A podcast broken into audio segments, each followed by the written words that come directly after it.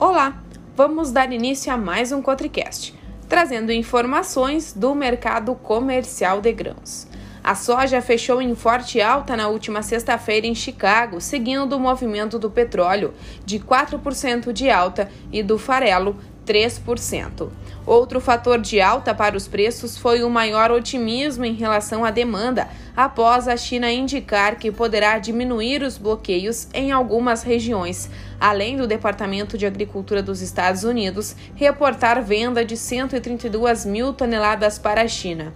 Todas as atenções se voltam para o clima nos Estados Unidos e as expectativas para o desenvolvimento das lavouras. Na agenda de hoje, o destaque vai para o relatório de progresso de plantio do Departamento de Agricultura dos Estados Unidos às 17 horas. Chegamos ao fim de mais um Cotricast. Na próxima segunda-feira voltaremos com mais informações.